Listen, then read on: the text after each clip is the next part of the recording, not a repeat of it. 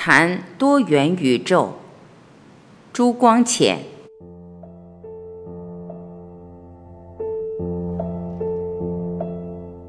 朋友，你看到多元宇宙这个名词，也许联想到詹姆斯的哲学名著，但是你不用害怕我谈玄。你知道我是一个不懂哲学，而且厌听哲学的人。今天也只是吃家常便饭似的随便谈谈，与詹姆斯毫无关系。年假中，朋友们来闲谈，言不及义的时候，动辄牵扯到恋爱问题。个人见解不同，而我所愿意辩护恋爱的，便是我所谓多元宇宙。什么叫做多元宇宙呢？人生是多方面的，每方面如果发展到极点，都自有其特殊宇宙和特殊价值标准。我们不能以甲宇宙中的标准测量乙宇宙中的价值。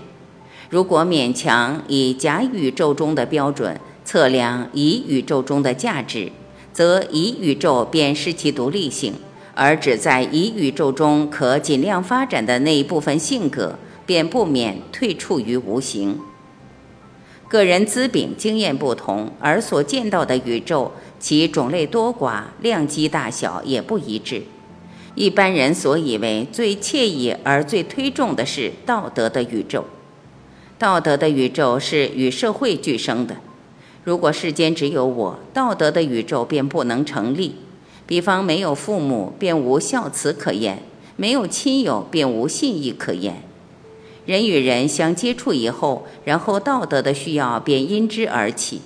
人是社会的动物，而同时又秉有反社会的天性，想调剂社会的需要与利己的欲望。人与人之间的关系不能不由法律道德为之维护。因有法律存在，我不能以利己欲望妨害他人，他人也不能以利己欲望妨害我。于是彼此乃晏然相安。因有道德存在，我尽心竭力以使他人享受幸福，他人也尽心竭力以使我享受幸福，于是彼此乃欢然同乐。社会中种种成文的礼法和默认的信条，都是根据这个基本原理。服从这种礼法和信条便是善，破坏这种礼法和信条便是恶。善恶便是道德的宇宙中的价值标准。我们既为社会中人，享受社会所赋予的权利，便不能不对于社会负有相当义务，不能不趋善避恶，以求达到道德的宇宙的价值标准的最高点。在道德的宇宙中，如果能登峰造极，也自能实现伟大的自我。孔子、苏格拉底和耶稣诸人的风范，所以照耀千古。但是，道德的宇宙绝不是人生唯一的宇宙，而善恶也绝不能算是一切价值的标准。这是我们中国人往往忽略的道理。比方，在科学的宇宙中，善恶便不是合适的价值标准。科学的宇宙中的适当价值标准只是真伪。科学家只问我的定律是否合于事实，这个结论是否没有讹错，他们绝问不到。物体向地心下坠，合乎道德吗？勾方加古方等于玄方，有些不仁不义吧？固然，科学的宇宙也有时和道德的宇宙相抵触，但是科学家只当心真理，而不顾社会信条。伽利略宣传哥白尼地动说，达尔文主张生物是进化而不是神造的。就教会眼光看，他们都是不道德的。因为他们直接的辩驳圣经，间接的摇动宗教和他的道德信条。可是伽利略和达尔文是科学的宇宙中的人物，从道德的宇宙所发出来的命令，他们则不敢奉命为谨。科学家的这种独立自由的态度，到现代更渐趋明显。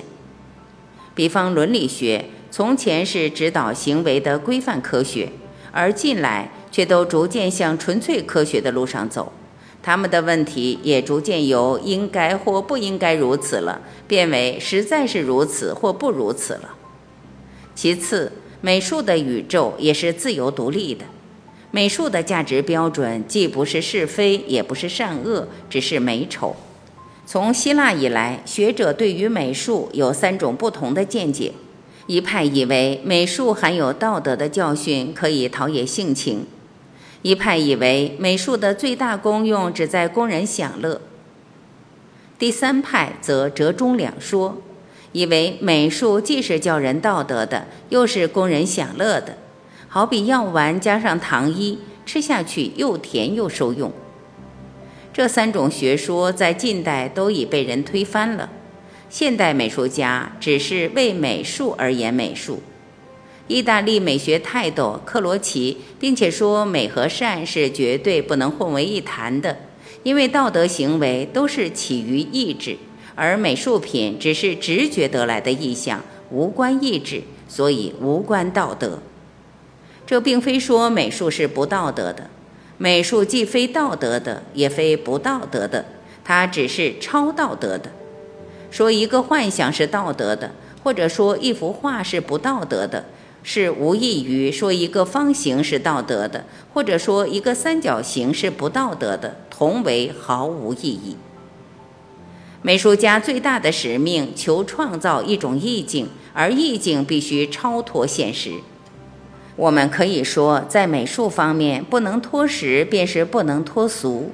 因此，从道德的宇宙中的标准看。曹操、袁大成、李波、李丕和拜伦一般人都不是圣贤，而从美术的宇宙中的标准看，这些人都不失其为大师家或大画家。再其次，我以为恋爱也是自成一个宇宙，在恋爱的宇宙里，我们只能问某人之爱某人是否真纯，不能问某人之爱某人是否应该。其实就只是应该不应该的问题，恋爱也是不能不学观点看。生殖对于种族为重大的利益，而对于个体则为重大的牺牲。带有重大的牺牲，不能不兼有重大的引诱。所以性欲本能在诸本能中最为强烈。我们可以说，人应该生存，应该延绵种族，所以应该恋爱。但是这番话仍然是站在道德的宇宙中说的，在恋爱的宇宙中，恋爱不是这样机械的东西，它是至上的、神圣的，含有无穷奥秘的。在恋爱的状态中，两人脉搏的一起一落，两人心灵一往一复，都恰能折合无间。在这种境界，如果身家、财产、学业、名誉、道德等等观念渗入一分。则恋爱真纯的程度便需减少一分。真能恋爱的人，只是为恋爱而恋爱，恋爱以外不复另有宇宙。恋爱的宇宙和道德的宇宙虽不必定要不能相容，而在实际上往往互相冲突。恋爱和道德相冲突时，我们既不能两全，应该牺牲恋爱呢，还是牺牲道德呢？道德家说：“道德至上，应牺牲恋爱。”艾伦凯一般人说：“恋爱至上，应牺牲道德。”就我看，这所谓道德至上与恋爱至上都未免笼统。我们应该加上形容句子说：“在道德的宇宙中，道德至上；在恋爱的宇宙中，恋爱至上。”所以，遇着恋爱和道德相冲突时，社会本其道德的宇宙的标准。对于恋爱者大肆其攻击诋毁，是分所应有的事。因为不如此，则社会赖以维持的道德难免沮丧。而恋爱者整个的酣醉于恋爱的宇宙里，毅然不顾一切，也是分所应有的事。因为不如此，则恋爱不真纯。恋爱的宇宙中，往往也可以表现出最伟大的人格。我时常想，能够恨人极点的人。和能够爱人极点的人都不是庸人。日本民族是一个有生气的民族，因他们中间有人能够以嫌怨杀人，有人能够为恋爱自杀。我们中国人虽在都讲中庸，恋爱也只能达到温汤热，所以为恋爱而受社会攻击的人，立刻就登报自辩，这不能不算是根性浅薄的表征。朋友，我每次写信给你都写到第六张信签为止。今天已写完第六张信签了。可是如果就在此搁笔，恐怕不免叫人误解。让我在收尾时郑重声明一句吧：恋爱是至上的，是神圣的，所以也是最难遭遇的。道德的宇宙里，真正的圣贤少；科学的宇宙里，绝对真理不易得；美术的宇宙里，完美的作家寥寥；恋爱的宇宙里，真正的恋人更是凤毛麟角。恋爱是人格的交感共鸣，所以恋爱真纯的程度以人格高下为准。一般人误解恋爱，动于一时飘忽的性欲冲动而发生婚姻关系，境过则情迁。色衰则爱弛，这虽是冒名恋爱，实则只是纵欲。我为真正恋爱辩护，我却不愿为纵欲辩护。我愿青年应该懂得恋爱神圣，我却不愿青年在血气未定的时候，去盲目的假恋爱之名寻求泄欲。一长纸短，你大概已经懂得我的主张了吧？你的朋友孟石。